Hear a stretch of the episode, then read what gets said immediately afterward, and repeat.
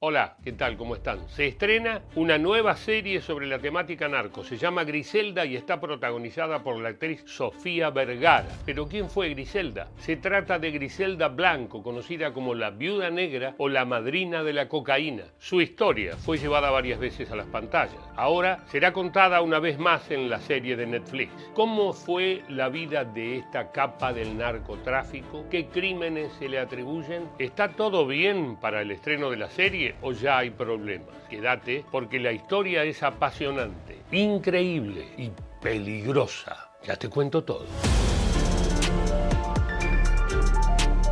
Ana Griselda Blanco Restrepo nació en Cartagena de Indias, Colombia, el 15 de febrero de 1943. Rápidamente su familia se mudó a Medellín, donde se dice que armó una banda de carteristas que robaba en el barrio. A los 14 años se escapó de su casa después de que su padrastro la violara. Griselda, yo quiero que me jure una cosa, que usted va a ser alguien en la vida y que no se va a parecer a mí en nada y que nunca, nunca, nunca va a dejar que la vida le gane.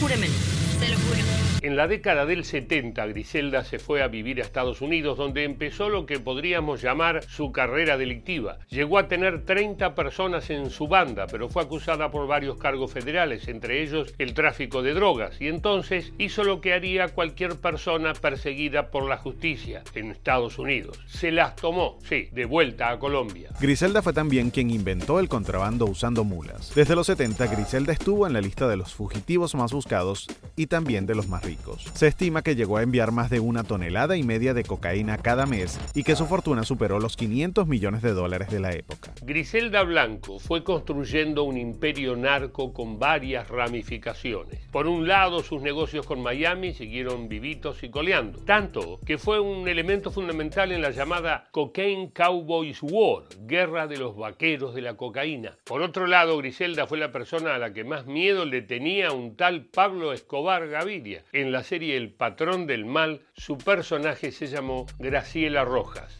Doña Graciela, ¿cómo está? Mire, habla con Pablo Emilio Escobar Gaviria. ¿Pablo? claro que me acuerdo. ¿Quién no se va a acordar de un hombre como vos? Tú, Pablo, ¿es que no me vas a saludar o qué? ¿Es que no te da alegría o sos muy tímido? En 1985, la madrina de la cocaína fue detenida en Miami, donde había regresado para expandir el negocio. Fue acusada de fabricar y distribuir cocaína y la justicia norteamericana la sentenció a 15 años de prisión. Además de huir de las autoridades federales, Griselda tenía sus propios problemas internos que la obligaron a buscar nuevos horizontes. Como ustedes bien saben, siempre que un líder narco cae preso, el negocio, el negocio sigue. Sí, el negocio de Griselda Blanco siguió. De hecho, estando ella en la cárcel, tres narcotraficantes cubanos fueron asesinados y se encontró que la responsable había sido nada más y nada menos que ella, la Gris. Ahí le cayó una condena extra por 20 años más. La llamada reina de la cocaína tenía en su palacio toda una corte de asesores y distribuidores integrada principalmente por sus hijos mayores. El mayor Dexon Trujillo Blanco, a quien vemos en este video cuando celebraba el último cumpleaños con su mamá, representaba a Griselda en San Francisco y movilizaba 660 libras de cocaína al mes según reportes de inteligencia. Uber, desde Miami, distribuía 440 libras mensuales, mientras que Osvaldo desde Los Ángeles traficaba 1.100 libras de cocaína al mes. En el año 2004, Griselda Blanco fue liberada y deportada a su país. ¿Por qué? Si tenía una condena muy extensa, lo de siempre, lo que pasa en todas las películas, pero también en la vida real. Un acuerdo con la DEA a cambio de información.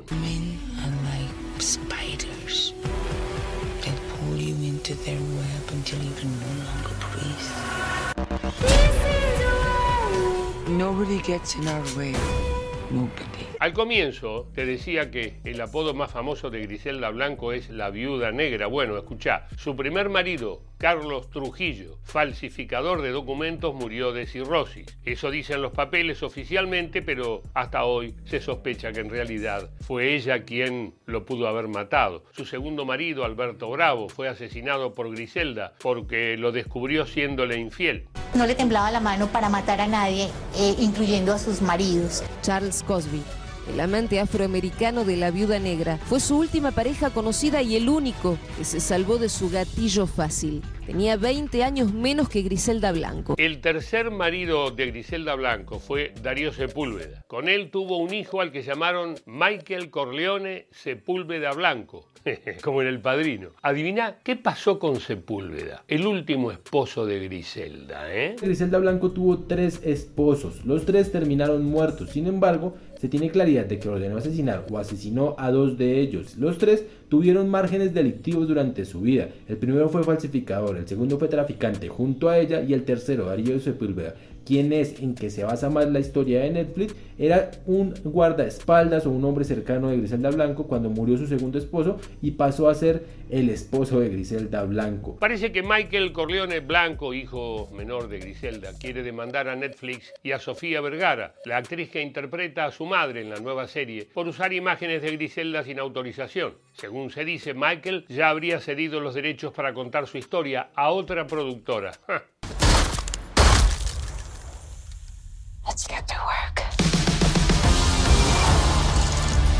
There's a lot of women who leave the man but not the life. I swear.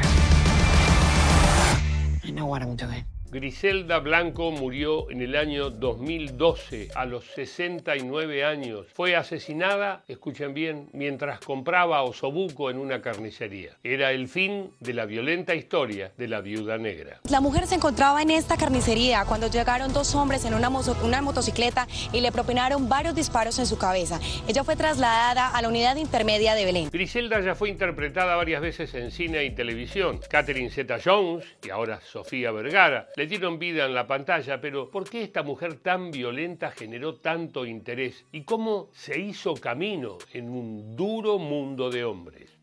Griselda Blanco fue una pionera en el mundo del narcotráfico. A pesar de ser mujer, ella nació en unas condiciones muy difíciles, no tenía nada económicamente, entonces fue su necesidad de salir adelante, el ser una mujer aguerrida, astuta, inteligente, que utilizó sus atributos femeninos para salir adelante en el difícil mundo de la mafia colombiana. Ella hizo a lo largo de su vida muchísimos enemigos, muchos de los cuales estuvieron esperando a que ella salió de la cárcel para cobrar venganza. Griselda Blanco, la viuda negra la madrina de la cocaína, la mujer que atemorizó a Pablo Escobar y que mató quién sabe a cuántas personas, llega una vez más a la televisión. Su historia, según parece, todavía tiene tela para cortar. No te cortes. Salud. ¿Te gustó el informe? Gracias.